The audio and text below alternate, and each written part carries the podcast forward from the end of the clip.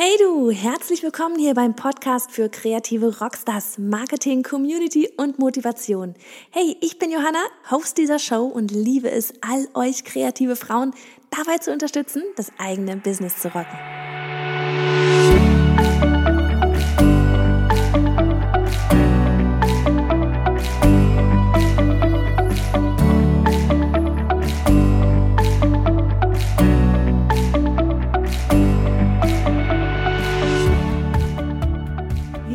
Gründer und CEO des wohl, ja, des wohl renommiertesten Design Awards weltweit. Und wie wird dieser Award zu dem, was er heute ist? Eine Marke, ein riesiges Unternehmen, deren Designurteil so viele Unternehmen vertrauen. Ich habe heute Professor Peter Seetz, Gründer und CEO des Red Dot, als Gast hier bei den kreativen Rockstars und freue mich unglaublich darüber, dass er uns hier ja so ein bisschen hinter die Kulissen blicken lässt. Denn oft sehen wir nur die Person, ja, die heute da ist, ja, die all das schon geschafft hat wissen aber so wenig darüber, ja, wie und warum es überhaupt dazu kam. Welche Schritte geht jemand vorher? Denn irgendwie und irgendwo fangen wir ja alle mal an. Du, ich und auch Peter Seetz. Los geht's! Naja, wenn ich mich jetzt vorstelle, dann würde ich sagen, mein Name ist Peter Seetz. Ja, fangen wir doch gleich an. Ich bin äh, Mitbegründer oder Begründer von, äh, vom Red Dot Design Award. Und äh, ja, das mache ich. Das ist mein, mein Job. Das ist Ihr Job, genau. Ja. Aber wenn man Sie jetzt bei Wikipedia googelt, da gibt es ja noch einige Stationen vorher und was Sie sonst noch so alles gemacht haben. Weil, also ich kenne das zum Beispiel auch von meinen Zuhörern, die, ähm, man sieht immer so dieses am Ende, also jemand ist jetzt der Gründer vom, vom Red Dot oder der CEO halt oder und der CEO vom Red Dot. Aber wie kam denn die Person eigentlich dahin? Wie ist man denn da zu dieser Position, die ja nun schon echt was Großes ist? Dieser Red Dot Design Award ist ja echt weltweit bekannt, wie man überhaupt so dahin gekommen ist. Äh, möchten Sie da so ein bisschen erzählen, was Sie vorher eigentlich alles so gemacht haben? Das ist aber eine lange Geschichte. Das würde wahrscheinlich unsere Stunde sprengen, aber gut. äh, Tja, wo, wo wollen, sollen wir anfangen? Ähm mm, also Sie haben zum Beispiel, was ich gesehen habe, wir haben zum Beispiel, wir haben zum Beispiel ähm, viele Parallelen von den Orten her. Also Sie waren in Berlin oder sind in Berlin, ähm, ja. Sie sind aus dem Ruhrgebiet, Sie sind ja. in Karlsruhe gewesen. Das sind quasi genau die gleichen Stationen, die ich auch so ungefähr gehabt habe. Ich bin aus dem Ruhrgebiet, aus Gelsenkirchen. Aha. Ja, ja, ja, genau. Jetzt hingucken. Das ist gut, ja. Genau. Und ähm, ich habe in Berlin studiert und ähm, jetzt bin ich in Stuttgart und meine Schwester ist in Karlsruhe. Also von daher, da haben wir ein paar Parallelen. Aber vielleicht möchten Sie vielleicht jeweils zu einzelnen Stationen jeweils sagen, warum Sie denn da waren. Naja, eine Station haben Sie vergessen. Ich bin geboren in Osnabrück und da ah. habe ich auch äh, meine, sowohl meine Jugend als auch meine ganze mein, mein, meinen Bildungsweg verbracht. Also ich habe dann auch in Osnabrück nicht nur das Abitur gemacht, sondern eben auch studiert an der dortigen Universität. Und da habe ich Medienwissenschaft studiert und Psychologie und Kunstwissenschaft. Und äh, das war zu der Zeit, als ich das da gemacht habe, ähm, war das eine hundertprozentige Versicherung zur Arbeitslosigkeit. äh, denn äh, damals gab es äh, nur drei Fernsehsender, also das mhm. erste, mhm. das zweite und die dritten Programme. Mhm. Und alle, die Medienwissenschaft studiert haben, wollten logischerweise dann irgendwie beim Fernsehen landen. Ja. Äh, aber so viele Plätze gab es da natürlich nicht. Ähm, gegen die Privatisierung des Rundfunks waren wir natürlich per se eingestellt, weil wir ja alle links waren und weil wir im Grunde genommen ja die Gesellschaft verbessern und revolutionieren wollten, äh, standen wir nicht so sehr auf Privatwirtschaft. Und ähm, äh, in meinem Psychologiestudium habe ich dann äh, bin ich dann auf die Holographie gestoßen. Und zwar habe ich mich mit ähm, äh, pränatalen Phänomenen beschäftigt. Also, mhm. Und zwar ging es darum, können Säuglinge im, im äh, Bauch äh, der Mutter schon wahrnehmen, wahrnehmen oder werden sie da schon prädispositioniert für das Leben und so weiter. Okay.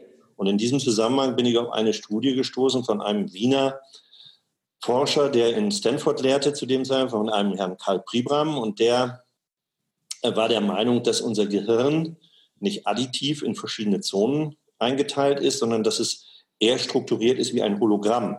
Und der hat eine holonomische Theorie des Gehirns und der, der, unserer Psyche aufgebaut, des Erinnerns und des Denkens aufgebaut. Mhm. Und das hat mich sehr fasziniert. Und äh, so bin ich dann auf das Thema Holographie gekommen. äh, und habe dann festgestellt, dass Holographie nicht einfach nur so eine, ich sag mal, spinnerter Theorieansatz ist von dem Herrn Preberm, sondern dass es eben eine äh, tatsächliche Technologie, eine neue Technologie ist, für die der Erfinder auch den Nobelpreis bekommen hat, der ja. Dennis Gabor. Und jetzt muss ich es ein bisschen schneller machen. Ich habe dann festgestellt, Holographie ist äh, hat was, ist ein Medium, hat etwas mit Medien zu tun. Das passt in mein anderes Studium mhm. hinein. Und ich habe dann schließlich über Holographie promoviert. Okay. Und, ähm, und da gab es eine interessante Parallele zur Fotografie. Der Erfinder der Fotografie, äh, der Herr Niepsch, hat diese Erfindung an einen Herrn Daguerre weiterverkauft. Mhm. Und äh, als der französische Staat gemerkt hat, wie wichtig die Fotografie sein wird in unserem Leben als ja. Reportagemedium und so weiter, hat der französische Staat gesagt, das darf eigentlich nicht als Patent einer einzelnen Person gehören, sondern das muss sozusagen, heute würde man neudeutsch sagen, das muss Public Domain sein. und so hat der französische Staat von dem Herrn Daguerre dann diese Erfindung für viel Geld angekauft und hat sie sozusagen Public Domain gemacht, dass jeder Zugriff darauf hatte. Äh, ich hatte eine ähnliche Vorstellung. Ich habe gesagt, Holographie ist so revolutionär, dass sie eines Tages sicher die Fotografie ablösen wird.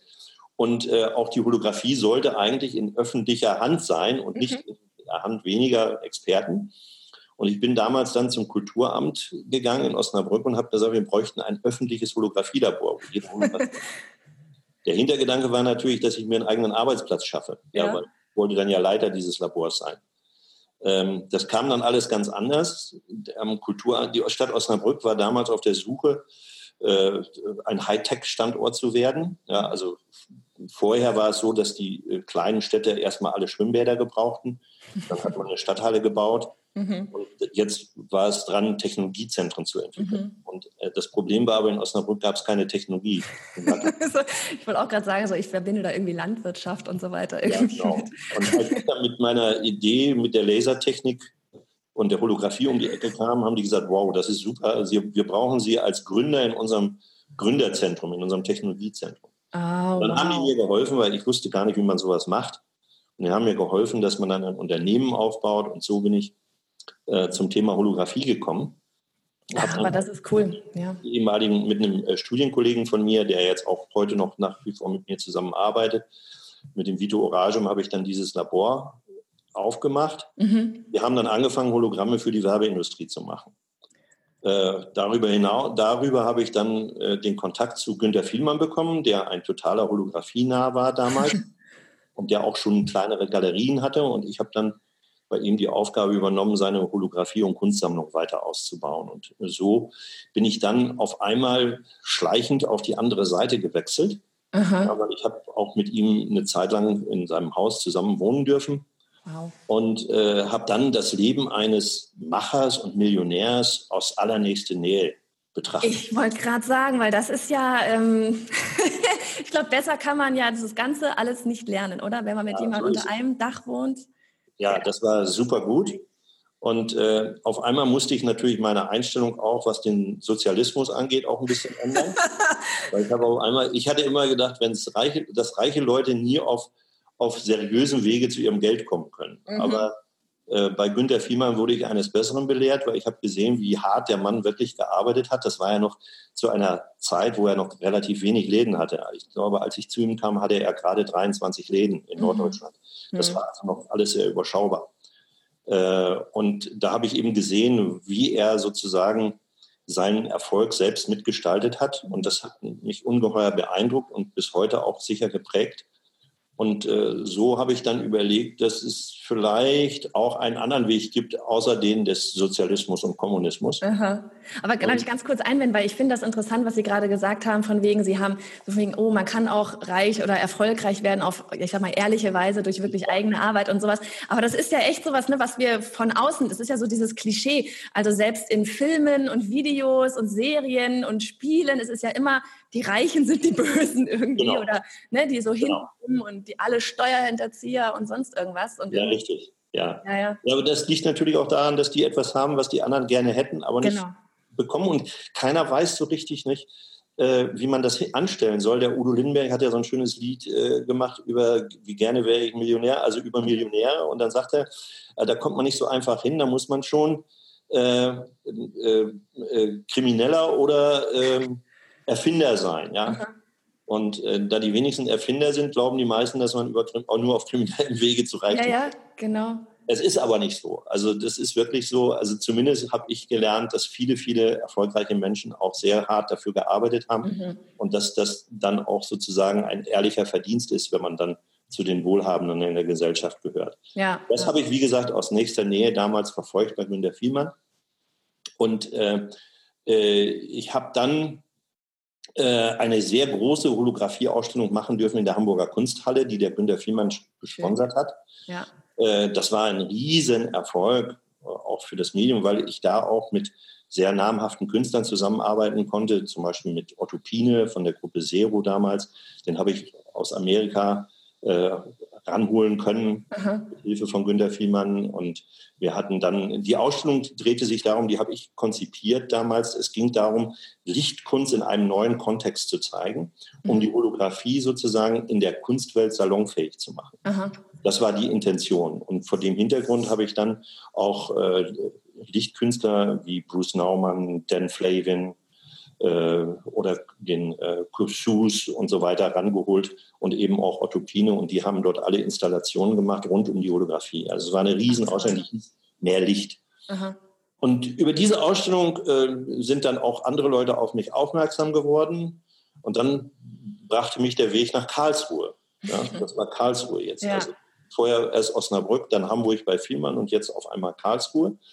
Und in Karlsruhe hatten die Karlsruher sich überlegt, ein Mädchenzentrum zu machen. Mhm. Also nicht ein Zentrum für Mädchen, sondern für Mädchen. Im Berdischen hört sich das beides gleich an. Und, äh, und ja, und ich war nun einer, weil ich ja diese, weil ich ja mit der Holographie ganz weit vorne war in, dem, in den neuen Medien Anfang der 80er Jahre, ja. ähm, war ich dann für die Karlsruhe auch ein, ein interessanter Mensch, um dieses Zentrum äh, zu konzipieren und voranzutreiben. Und, das ist äh, quasi wieder dieses von wegen Expertise. Da ist einer, der hat genau diese Nische und dann ist es ganz klar, dass sie sich sie dann halt nehmen. Ja, ja. Genau. Äh, vor allen Dingen das Interessante war, äh, ich war dort äh, gemein. Äh, inzwischen hatte ich auch schon äh, die Position des Leiters für das Museum für Holographie in Pulheim bei Köln übernommen und der mhm. Matthias Laug, ähm, der hatte diesen Kontakt zu den Karlsruher hergestellt und wir saßen mit dem Kulturdezernenten bei einem Mittagessen und da sagte der, ja, das gibt so Widerstände hier in, in, in der Gegend gegen neue Medien. Äh, die Leute wollen das nicht und so. Und deswegen wollen wir eine, eine große äh, Fahrt machen nach Amerika und wir wollen dann Abgeordnete vom äh, Landtag mitnehmen und auch aus dem Stadtrat mitnehmen und die dann dort vor Ort überzeugen. Und da wollten sie das Media Lab besuchen.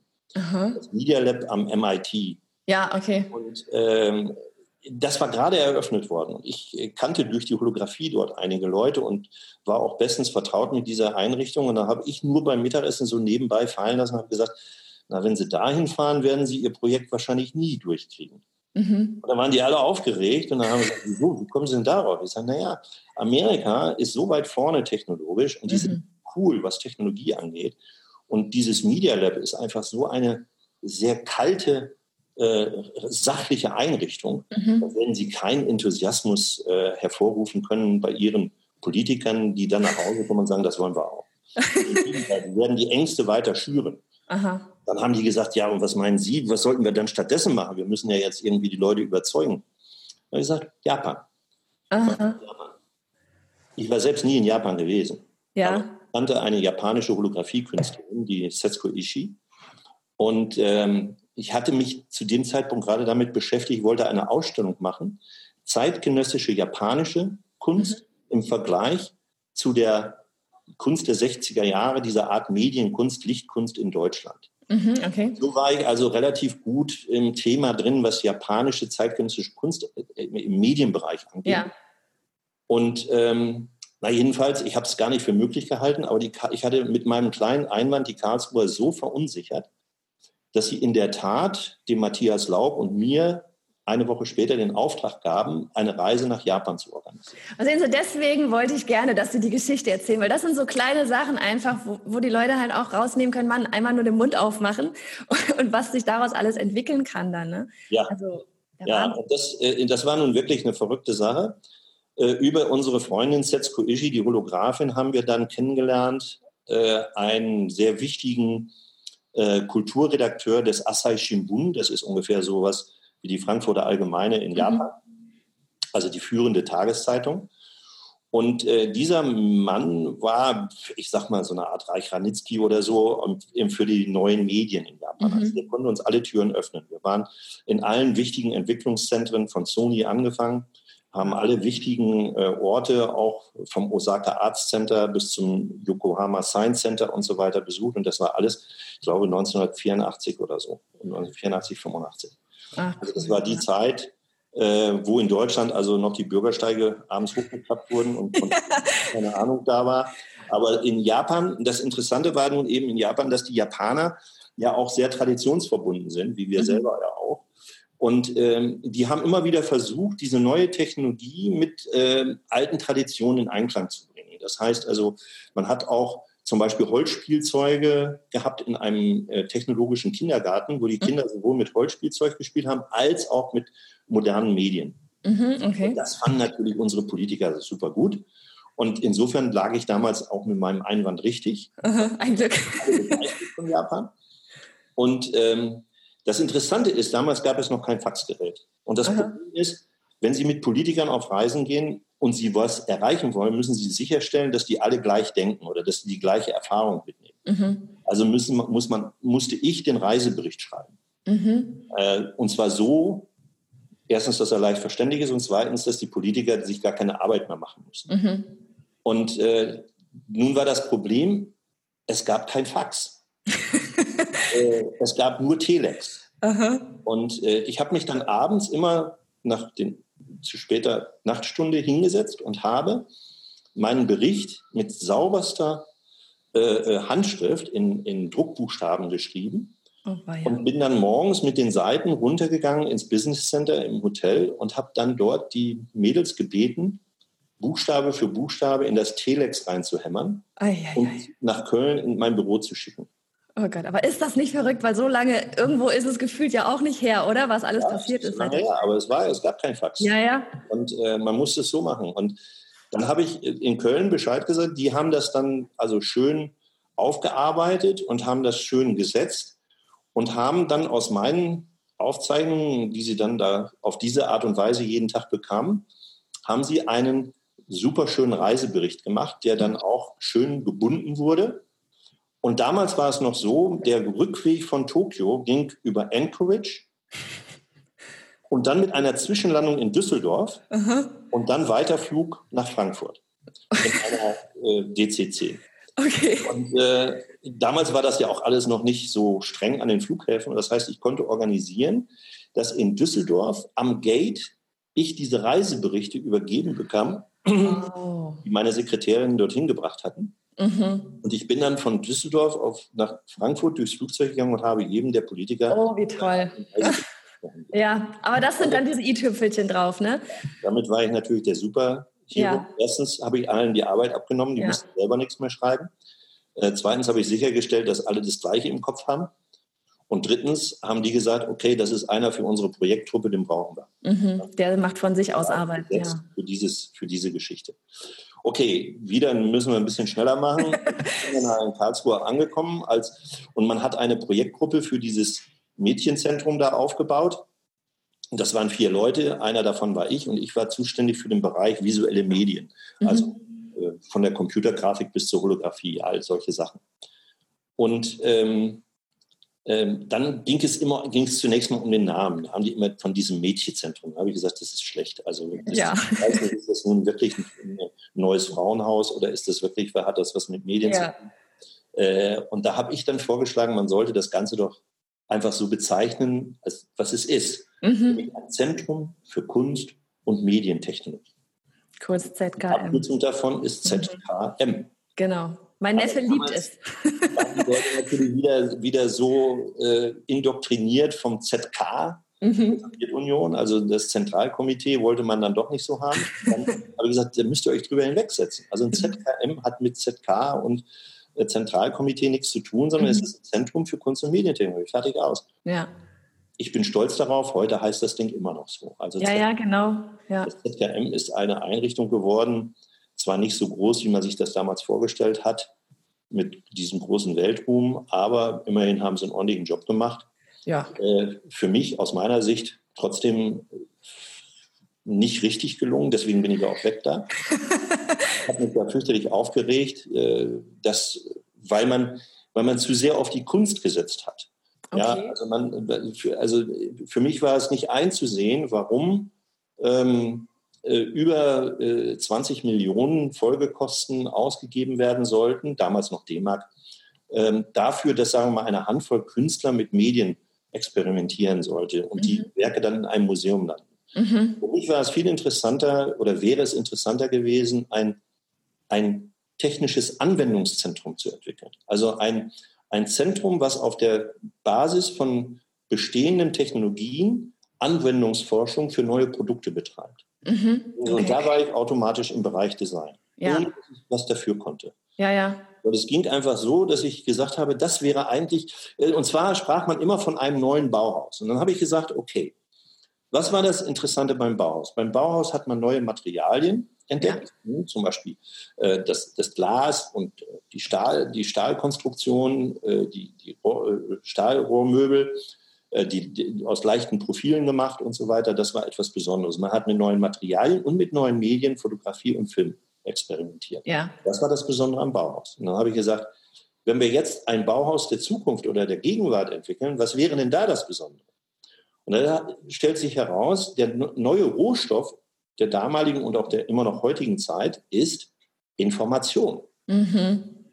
Wenn wir Information als Rohstoff betrachten, mhm. dann braucht dieser Rohstoff eine Form. Den muss man in Form bringen, den muss man eine Gestalt geben.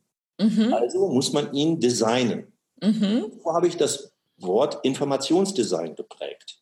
Also, okay. Und darüber habe ich ein Buch geschrieben. Und, das äh, werden wir mal verlinken dann, weil das werde ich mir auch selber mal besorgen. Das, das finde ich einen interessanten Ansatz von wegen diesen Informationen, das wirklich quasi das, eine das, kann, das können wir Ihnen zuschicken. Yay! Ja, das Informationsdesign. Okay. Heißt das. Und zwar Informationsdesign, die organisierte, die Organisation der Kommunikation, so ist der Untertitel. Und ähm, dieses Buch habe ich geschrieben aus Frust, weil eben in Karlsruhe das alles in Richtung Kunst lief und ich aber gedacht habe, wir brauchen ein dieses Forschungszentrum, Anwendungszentrum. Das war welches Jahr der damals noch Ministerpräsident in Baden-Württemberg war, äh, hatte ein schlechtes Gewissen, weil er federführend daran beteiligt war, die Hochschule in Ulm damals zu schließen. Mhm. Äh, das war ein Riesenfehler und das hat er sich wohl selber nicht verziehen und deswegen wollte er was gut machen, indem er das ZKM befördert hat Ah. Und er hatte auch so seine eigenen Spezies am Start, die er dann da auch alle unterbringen wollte, wie das so ist in der Politik. Und äh, das war also alles nichts für mich. Ich habe dann, wie gesagt, aus Frust dieses Buch geschrieben. Darf ich ganz kurz fragen, welches Jahr das ungefähr war? Das muss auch 85, das muss 85, 86 okay. gewesen sein. Weil das finde ich halt gerade dieses, der Gedanke mit Information eine Form geben. Ich meine, heute ja klar, Information ist das, was ich gerade verkauft. Ich meine, letztlich machen wir ja gerade auch nichts anderes als Informationen nachher dann wieder weitergeben.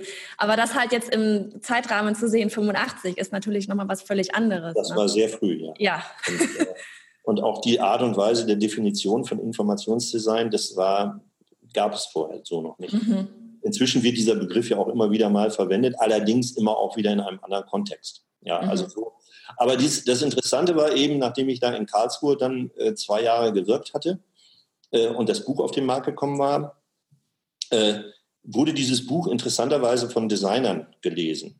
Mhm. Äh, und so kam ich dann, wieder ein bisschen abgekürzt, auf einmal in die Position, dass ich zum Geschäftsführer des äh, Verbandes Deutscher Industriedesigner mhm. und Grafikdesigner ernannt wurde. Ja, nicht Dann kam ich nach Düsseldorf. Und das war, war die Hauptgeschäftsstelle in Düsseldorf war. Und mhm das war dann meine erste direkte Berührung wirklich mit Design, so mit richtigem Design. Mhm. Und äh, ich habe mich dann gleich engagiert für den Berufsstand der Designer, weil das Problem ist, noch heute übrigens, dass in Deutschland, Europa, jeder darf sich Designer nennen. Ja. Zwar nicht Diplom-Designer, aber jeder ja. kann von sich behaupten, er sei ein Designer ja. und kann damit auch eine Menge Unfug treiben. Mhm. Äh, das heißt, äh, die, äh, die Industriedesigner, die durchlaufen ein achtsemestriges Studium oder heute sechs Semester Bachelor und dann nochmal mhm. vier Semester Master, also zehn Semester, und haben nachher eigentlich nichts in der Hand. Sie ja, haben zwar nachher einen Master of Design in der Hand oder einen Bachelor, ja. aber das unterscheidet sie eigentlich nicht von irgendwelchen, ich sag mal, äh, äh, Talenten, die sich selbst Designer nennen und dann trotzdem nebenbei was machen. Ja, ja, das heißt, genau. Die Berufsausbildung hat eigentlich keinen Berufsschutz. Ja. Und das war eine meiner Hauptaufgaben damals als Geschäftsführer, dafür zu kämpfen. Aber auch schon wieder, da gab es wiederum Lobbyismen, die dagegen waren, die Designer aufzunehmen, weil dann hätte man auch vielleicht noch ein paar andere aufnehmen müssen bei anderen Berufsverbände. Und insofern äh, ist bis heute da nichts geschehen, weil die Ärzte, Rechtsanwälte und Steuerberater genießen ja das Recht des Freiberuflers. Ja, genau. Berufsschutz. Und die hatten doch sehr was dagegen, da Designer noch mit aufzunehmen. also das mochte man nicht. Aber äh, der Schritt geht weiter. Wie gesagt, in meinem Vorstand damals von den Industriedesignern war der damalige Leiter des Haus Industrieform bzw. Designzentrums Nordrhein-Westfalen in Essen. Mhm. Und das Haus hatte, die hatten eine Ausstellung in Moskau gemacht und die war finanziell nicht ganz gut gelaufen. Man hat also viel Geld verloren und äh, musste zum Ministerium damals gehen und musste das Ministerium bitten, das Haus irgendwie finanziell zu retten. Mhm.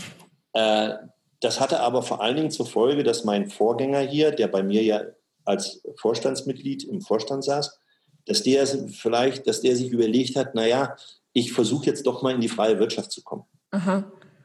Und äh, die suchten dann einen Nachfolger für ihn und er hat gedacht, naja, vielleicht wäre ich ein ganz guter Nachfolger, weil ich ja kein Designer war. Mhm. Und vielleicht, wenn es gut läuft, könnte er vielleicht wieder zurückkommen. also, das war schon nicht ganz uneigennützig. Ne? Und äh, ja, da wurde ich eben eingeladen zu einem Gespräch mit dem Vorstand des Designzentrums Nordrhein-Westfalen und da war der Herr Mack Vorstandsvorsitzender, das ist der Besitzer von Erko-Leuchten. Mhm. Und wir haben uns sehr gut verstanden und dann wurde ich angestellt im Designzentrum Nordrhein-Westfalen. Dann war ich auf einmal in Essen. Mhm. So, und da stand ich nun mit einem, mit einem Gerümpelhaufen. das sogenannte Designzentrum hatte für mich nun überhaupt nichts mit Designzentrum zu tun äh, weil es eben gar nicht schön aussah. Es sah wirklich aus wie das Lager von Hertie oder Horten. Ja, also es gab viele Produkte, äh, die waren aber eher lieblos äh, in verschiedenen Gängen aufgestellt und in Räumen da platziert. Sehr, also wirklich sehr geschmacklos. Also es, und dann habe ich angefangen, mal, erstmal habe ich Gespräche geführt mit einigen mittelständischen Unternehmen und habe gefragt, sagen wir mal, wer braucht eigentlich so ein Designzentrum? Was mhm. muss so ein Designzentrum eigentlich machen für Sie? Weil wir wollen ja nicht einfach nur aus Selbstzweck handeln. Und ja. immer wieder wurde mir gesagt, ja, es wäre nicht schlecht, wenn man auch eine Art Label-Marketing betreiben würde für unsere Produkte. Also wenn man, wenn wir es schaffen würden, ein Gütesiegel oder ein Gütelabel herauszubringen, das wäre mhm. super. Und das war eigentlich dann der erste Schritt zum Red Dot. Diesen Wettbewerb hat es ja gegeben, schon immer äh, hier beim Designzentrum, weil er 1955 wurde er quasi ins Leben gerufen. Als roter Punkt damals noch. Nicht ne? zu weit führen, wenn ich Ihnen die Geschichte auch noch erzähle. Aber lassen wir es mal so. dass die, die, die Anfangssituation ähm, war, die Firma Krupp hat einen Verein gegründet, äh, der hieß äh, Industrieform e.V. Und aus dem hervorgegangen ist diese Art Wettbewerb okay. des Hausindustriefonds. Ja. So, den habe ich jetzt vorgefunden. Der war aber auch mehr schlecht als recht da. Aber eigentlich ja auch dann spannend, wenn es alles mehr schlecht als recht war, weil dann haben Sie ja was zu tun gehabt, oder? Genau. Lieber so eigentlich, als wäre es ja. alles allglatt schon. Ja, das ist richtig. Das ist ja, natürlich, äh, sollte sich auch nicht als Beschwerde anhören. nee, nee. Das war super. Und jetzt kommt zusammen, jetzt kam zusammen auf meiner neuen Position als Leiter des Designzentrums Nordrhein-Westfalen, kamen meine ganzen Erfahrungen von Günter Vielmann, wo ich ja mitgekriegt habe, wie ein Unternehmer Marketing macht. Und ich war voll dabei, wie das Unternehmen sich richtig vorwärts entwickelt hat. Mhm. Ich durfte auch an vielen, vielen internen Besprechungen teilnehmen und er hat mich auch oft mitgenommen, wenn es um Vertragsverhandlungen und so weiter mit externen Unternehmen. Also haben Sie das quasi das zweite Mal, dieses komplett mitgenommen worden sein von jemandem, der genau weiß, wie der Hase läuft und Sie konnten ja, das war, kam mir jetzt zugute, dass ja. ich jetzt, also dass ich das im Hinterkopf hatte. Auf der anderen Seite hatte ich natürlich im, im Ausstellungsbereich und auch in Karlsruhe habe ich sehr viel, Info, äh, sehr viel Know-how sammeln können, wie man Ausstellungen macht. ja. und wie man im, im Kunst- und Kulturbereich äh, Dinge etabliert und, mhm. und, so weiter. Also das hatte ich alles mitgebracht. Und äh, offensichtlich habe ich auch ein, ein natürliches Unternehmergehen. Mhm. Äh, ich glaube, das, das kam sehr gut zusammen alles hier. Und da konnte ich mich dann richtig austoben. Und habe dann angefangen mit dieser Label-Idee und habe gesagt, naja, wie wollen wir denn unseren Wettbewerb nennen? Und ähm, wir hatten von Otto Eicher ein neues Erscheinungsbild bekommen. Otto mhm. Eicher ist ja der berühmte Grafikdesigner, mhm. der beispielsweise das Design von Lufthansa mal gemacht hat, mhm. auch von Braun oder diese berühmten Piktogramme von den äh, Olympischen Spielen in München. Ja. Also das war ein ganz großer, eine ganz große Ikone des Designs, ein Großmeister.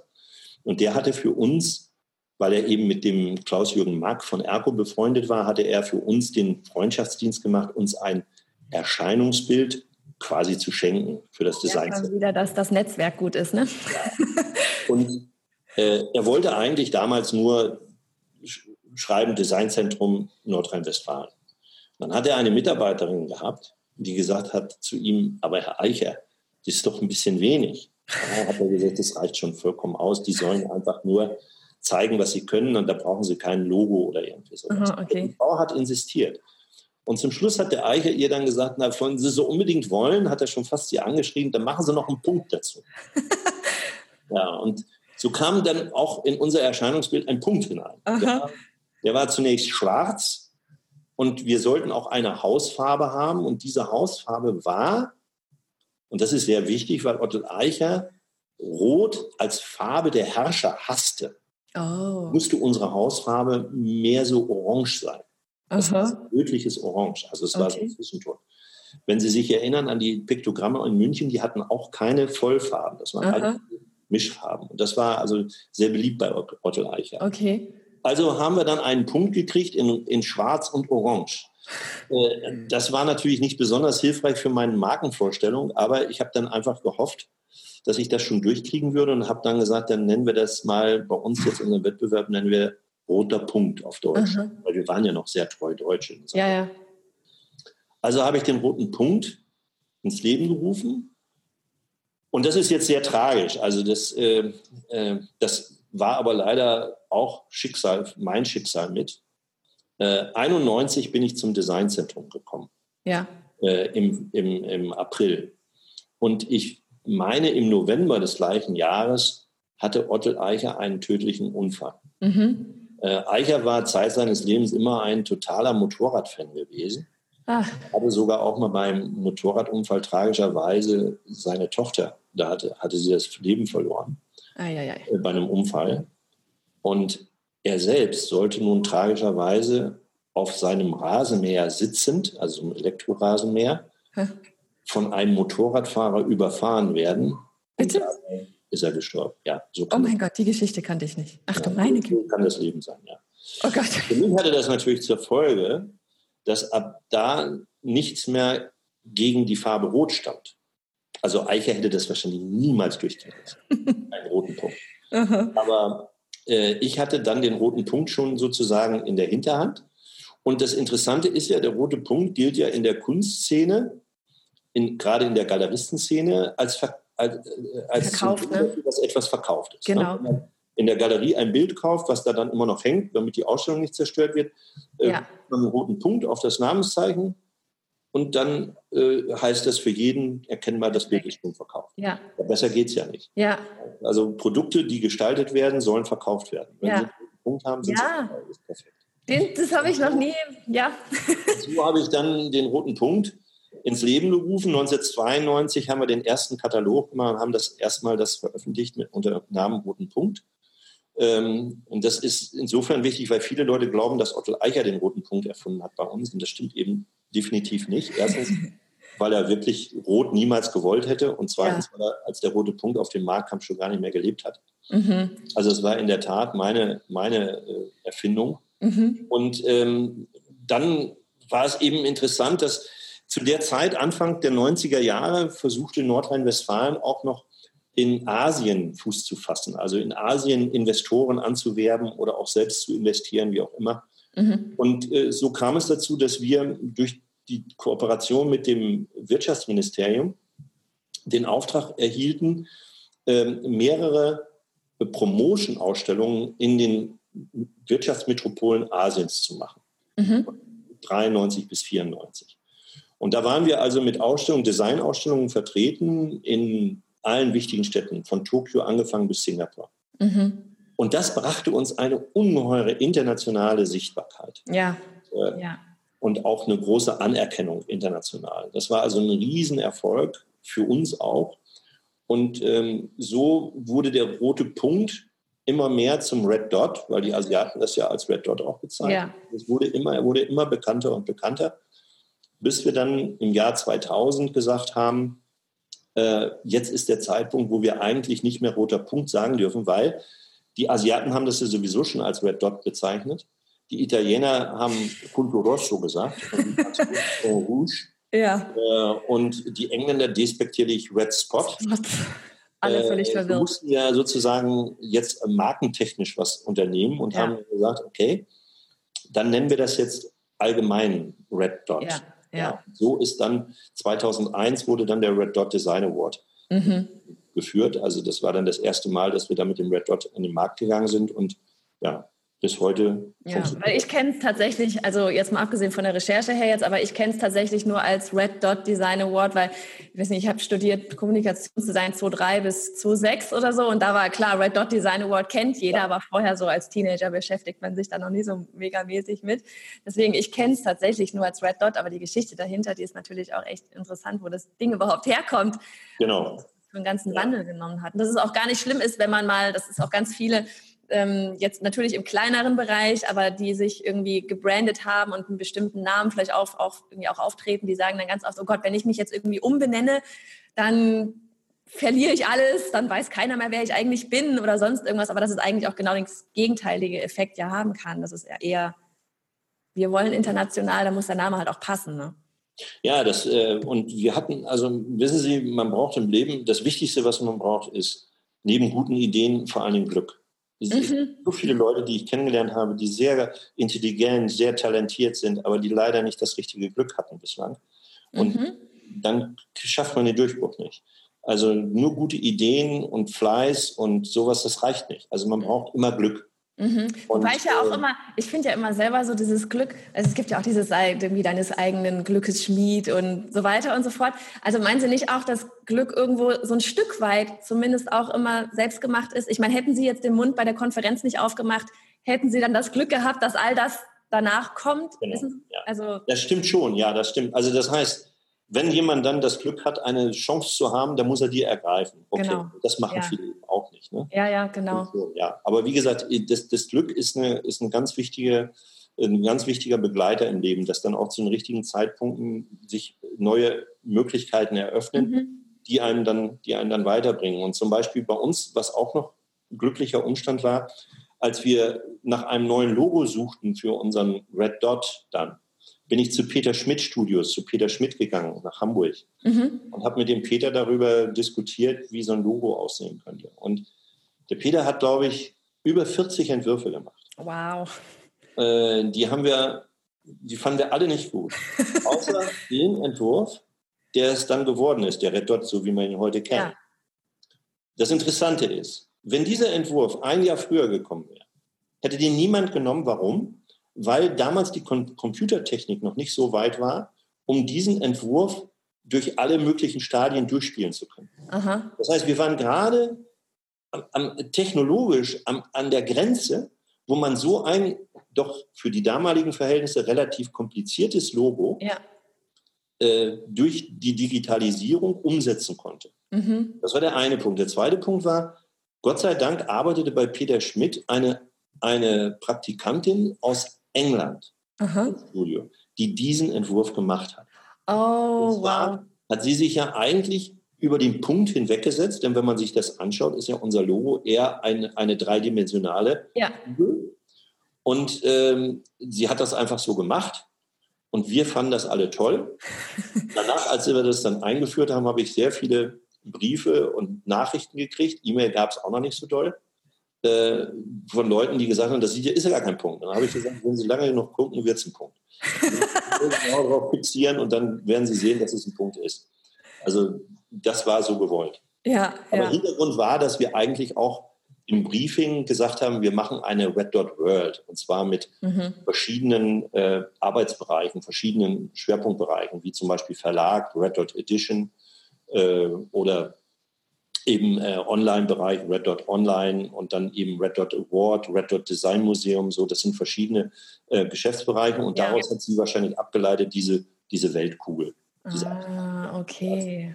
Ja, und ich meine, weltweit bekannt ist er auch. Also Ja. von daher er. passt das, passt das ganz gut. Wollen Sie zu dem Red Dot Award selber noch so ein bisschen was sagen? Also, weil ähm, ich gehe jetzt mal davon aus, dass die Zuhörer den alle kennen, aber falls da tatsächlich jemand das Ding immer noch nicht kennt, so wa- was, was ist da für, wer reicht da zum Beispiel seine Designs ein? Was ist das so alles? Ich meine, hinter Ihnen steht zum Beispiel schickes Auto oder ich glaube, es ist ein, vermutlich, es ist jetzt kein echtes Auto, ne? Es ist ein bisschen, Ist ein Bild. Ist, ein ist an die. Wand, ne? Genau, ich wollte gerade sagen, weil das Wenn man zur Seite gehen, dann können Sie das richtig sehen. sehr schön. Und ich Ja. habe auch gesehen, Sie sind auch ein Autonah, oder? Ja, das stimmt. Das, stimmt. so. Oh, schön. das ist Ähm, meine Generation. Meine Kinder sind es sicher nicht mehr. Oh, aber also ich, ich, äh, ich stehe voll auf diese Autos. Ich hatte neulich hier mit einem, ich habe einen Kollegen drei Büros weiter sitzen, der hat mit ähm, äh, Alois Ruf, kennen Sie den, den Ruf Porsche? ja, genau, ja. der hat mit dem zusammengearbeitet und hatte neulich ein Event halt hier in Stuttgart gemacht und da fuhren dann auch die Ruf Porsche, die, da fuhr dann einer aus dem Fahrstuhl raus und das war schon wow. Also das Ja, ist das ist schon super, ja. Das Das ist ist toll. nett. Ja, ja, genau.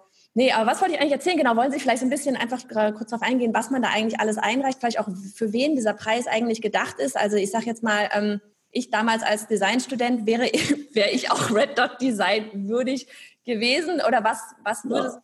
Design ausmachen, ähm, dass es vielleicht bei Ihnen auch eine Chance hat oder wie viele kommen da überhaupt rein? Das müssen Tausende sein, oder? Also Ja.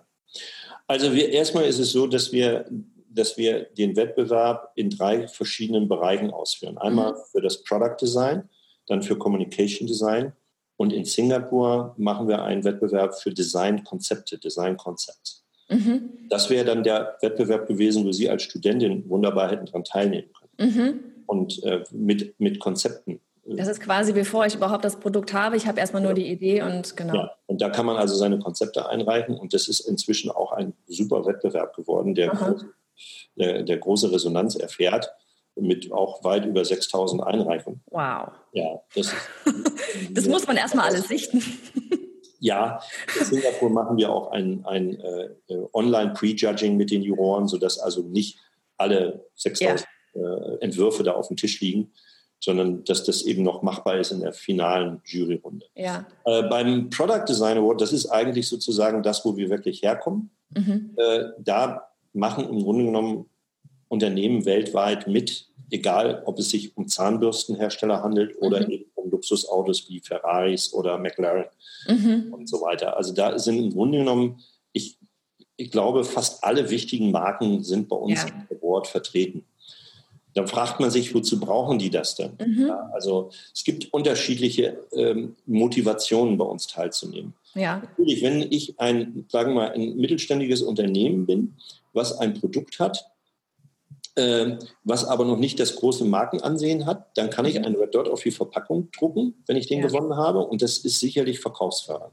Mhm. Äh, Das erfahre ich immer wieder auch gerade auch von asiatischen Unternehmen, äh, beispielsweise äh, taiwanesische Firmen, die wirklich gute kleine Produkte machen und die aber diesen Bekanntheitsgrad nicht haben. Und die, sobald sie den Red Dot draufdrucken, äh, sehen eigentlich Käufer, dass das ein seriöses Produkt ist und das gibt denen Erfolg. Mhm. Ähm, aber nun, ein Ferrari braucht nicht unbedingt einen Red Dot. Ja. Ja? Also der verkauft sich auch ohne. Und ein Mercedes auch. Ja. Und, oder die Porsches. Ja. Aber hinter jedem Produkt steht ein Designer. Ja. Ah, Und- ja. Der Designer kriegt oft in dem Unternehmen, Nicht selbst wenn es ein erfolgreiches Unternehmen ist, in der Regel kriegen Designer nicht die große Anerkennung, Mhm. die sie eigentlich verdient hätten für ihre Mhm. Leistung. ja. Sondern oft ist es so, wenn ein Produkt erfolgreich ist, dann waren es die Marketingleute oder die Ingenieure, die das super gemacht haben. Mhm. Wenn das Produkt am Markt floppt, dann war es der Der Designer.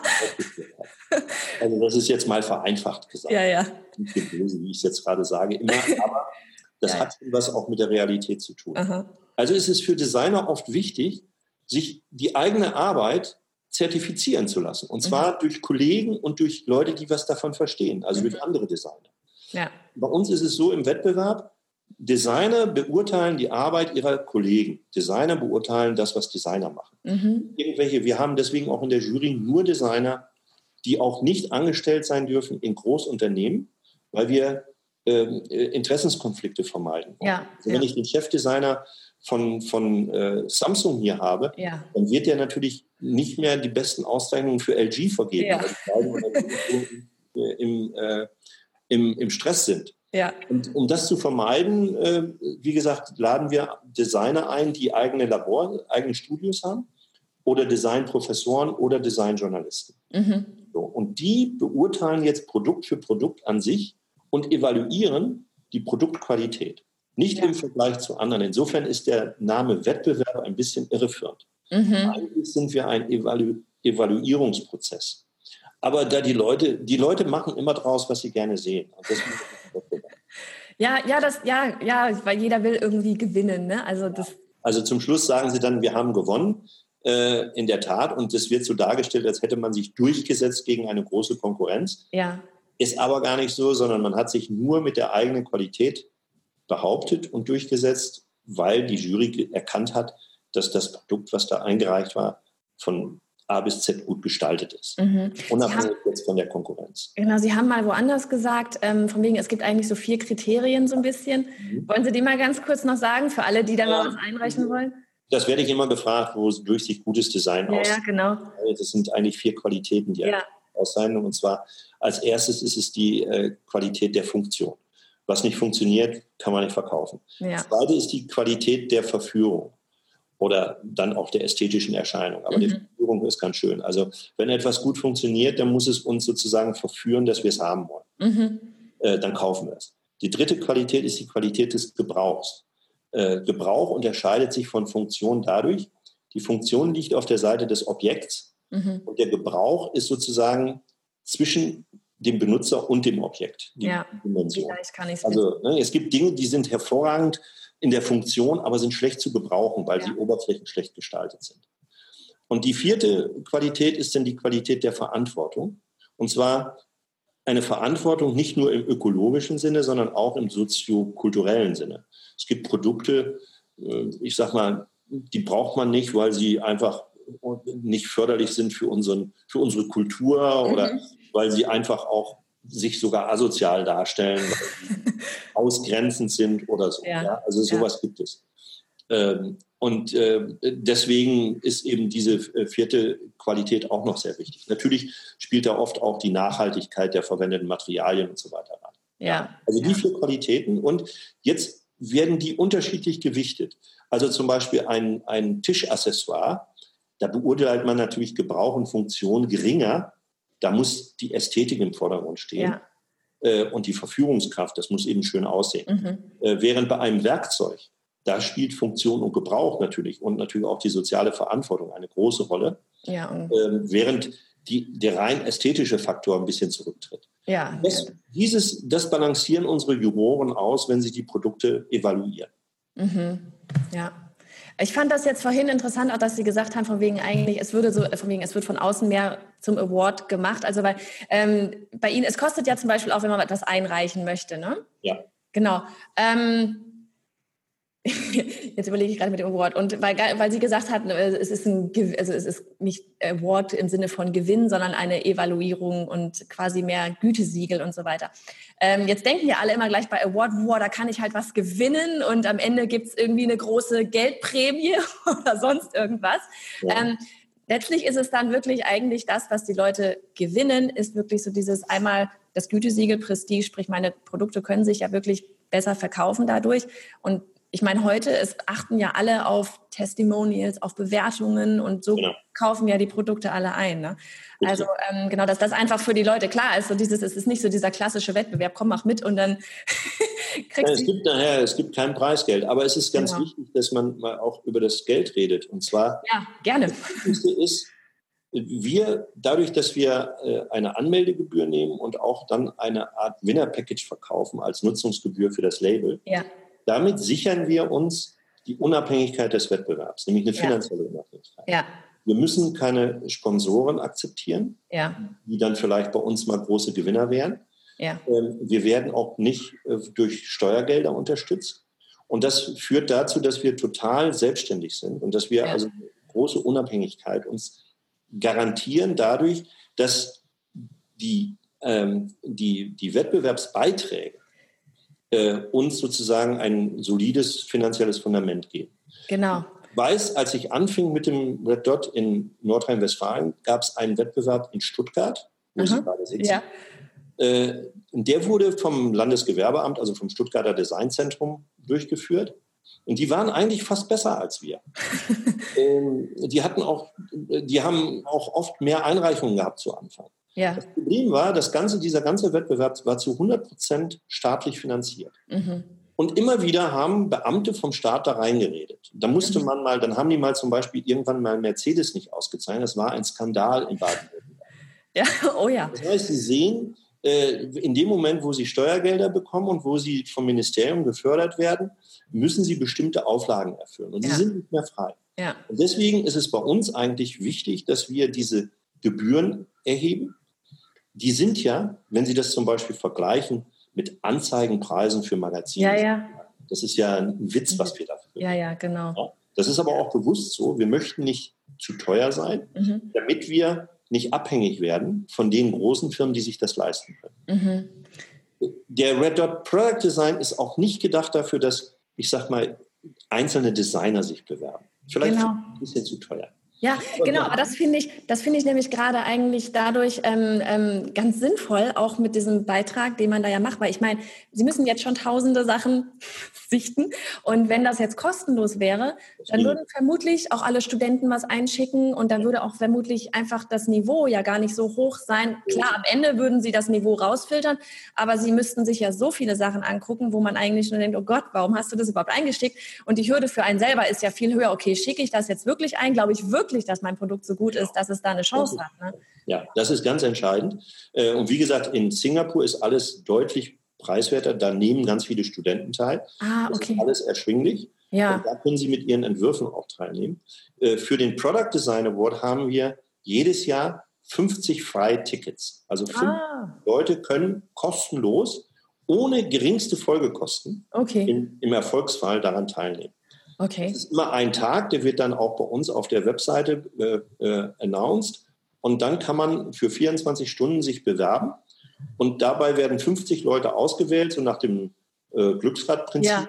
Und die kriegen dann sozusagen alles umsonst. Und Ach, cool. in den vergangenen Jahren haben sehr, sehr viele davon auch Red Dots gewonnen. Also es sind nicht nur Loser dabei, sondern ja. viele Gewinner dabei. Ja, wow. Also es ist, ist richtig eine gute Sache. Und das ist also, das haben wir bewusst eingeführt für die äh, äh, Youngsters und Newcomers, ja. die sich das vielleicht sonst so nicht alles leisten können. Ja, ja, genau. das ist sozusagen äh, unser Goodie für die. Ja, aber das finde ich, finde ich eine schöne, ist quasi wieder so Jugendfördern so ein bisschen auch. Ja, ja. ja also das ist, äh, das ist, hat sich hervorragend bis jetzt bewährt, ja, weil auf diese Art und Weise Leute in den Genuss des Red Dots und der ganzen Logo Auswertung kommen, ohne dass sie sich das finanziell sozusagen leisten müssen. Ja. Das ist eine gute Sache. Ach schön. Jetzt haben wir schon fast eine Stunde geredet, der Wahnsinn. Ähm, wollen wir vielleicht so ganz kurz zum Abschluss an diejenigen, die halt in dem Designbereich sind, und das sind ja alle meine Zuhörer, ähm, einfach nochmal so dieses, ja, was macht den was, was, also weil wir, Sie haben vorhin gesagt, es, man braucht auch Glück und so weiter, aber so dieses, was brauchen Designer eben als selbstständiger Designer vielleicht auch tatsächlich oder meinetwegen in einem großen Unternehmen, der dann den Porsche designt oder so, was, was, was muss der einfach für Fähigkeiten auch wirklich mitbringen? Weil ähm, ich ganz, also ich kenne zum Beispiel dieses ganze, ja, das irgendwie, ich habe irgendwie eine tolle Idee, ja, aber das gibt's ja schon. Oder ähm, ne, so dieses überhaupt auch so sich selbstständig machen, der ganze finanzielle Rahmen und Hu. Ähm, haben, können Sie da noch irgendwie so am Ende so ein Schlusswort mitgeben für die Leute? Also das, das, das Allerwichtigste ist erstmal, äh, ich glaube, das konnte man jetzt an meiner eigenen Lebensgeschichte auch schon ein bisschen sehen. Man kann erstens Erfolg nicht planen und zweitens kann man keine Erfolgsgeschichte planen. Mhm. Das heißt, man kann immer nur im Hier und Jetzt handeln und da sollte man versuchen, voller Enthusiasmus mhm. das zu machen, was man wirklich machen möchte. Also glaubt. Das ist das Allerwichtigste. Ja. Ja, und ja. wenn man zum Beispiel in einem äh, Designstudio arbeitet als angestellter Designer und man muss permanent Dinge machen, für die man nicht steht. Dann ja. muss man sich einen neuen Job suchen. Ja. Also das ist schlecht, das macht einen auch krank über ja. die Jahre hinweg, wenn man einen Job macht, wo man einfach nicht zufrieden ist mit dem, wie man sich ausleben kann. Wenn man selbstständig wird, muss man auch an sich glauben. Oh ja. Äh, das ist natürlich eine, ist eine große Herausforderung.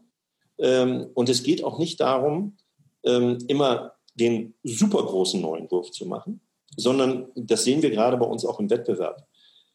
Die meisten Innovationen heutzutage sind Innovationen im Detail. Mhm. Das heißt, je genauer man als Designer die Welt beobachtet und je genauer man auf Produkte sozusagen eingeht, desto eher wird man in der Lage sein, im Detail Verbesserungen zu gestalten. Mhm. Und das kann manchmal eine Riesenwirkung haben. Mhm. Ja, äh, und deswegen finde ich, sollte man sich darauf konzentrieren. Äh, was ich für sehr wichtig halte, ist, dass Designer sich einfach mehr als Allrounder ausbilden. Das ist ein großer Unterschied zwischen Architekten und Designer. Architekten denken immer mehr auch in, in Umwelt und in größeren Kontext. Ja. Designer sind oft nur rein produktfokussiert. Mhm. Das verengt den Horizont. Und das ist nicht gut. Also mhm. besser ist es, wenn man es versucht, äh, das Leben in vollen Zügen wirklich zu erleben. Ja. Äh, viel reisen, sich für andere Kulturen zu interessieren, weil da kommen sehr viele Anregungen daher. Mhm. Äh, und auf diese Art und Weise einfach das eigene Leben als Experiment zu verstehen. Ach schön, das, mag ich. ja, und ich glaube, dann, wenn man dann auch noch das Quäntchen Glück hat, dann kommt auch der Erfolg. Wundervoll. Besser hätten wir das Ganze, glaube ich, nicht abschließen können. ich danke Ihnen wirklich total für die Stunde Zeit. Es hat mir mega viel Spaß gemacht, mal so diese ja. ganze Background-Story auch noch mitzukommen, äh, mit, ja, mitzubekommen einfach. Und ja, ich freue mich einfach. Ganz, ganz lieben Dank. Super. Danke. danke also, Ihnen auch. Alles Gute. Ja, Ihnen auch. Danke. Tschüss. Tschüss. Und das war doch wirklich spannend, oder? Wie es einfach so kleine Schritte waren, die sich hier ja so aneinandergereiht haben. Denn nein, wie ganz eingangs erwähnt, niemand startet gleich als CEO. Und wie auch im Interview gerade schon gefallen ist, Erfolg ist nicht planbar. Stattdessen sollte man im Jetzt leben und die Schritte gehen, die eben jetzt möglich sind. Alle Links zu Red Dot oder auch dem Buch Informationsdesign findest du unter bei johannafritz.de slash 73. Und wenn dir die Folge gefallen hat, dann tu mir doch, ja, dann tu mir doch den Gefallen und hüpfe fix zu iTunes rüber und gib einfach eine liebe Bewertung ab, damit wir einfach noch mehr Insights in das Leben anderer erfolgreicher, ja, kreativer bekommen und ähm, wir alle gemeinsam, ja, wirklich gemeinsam wachsen können. Im Hier und im Jetzt und in der Zukunft.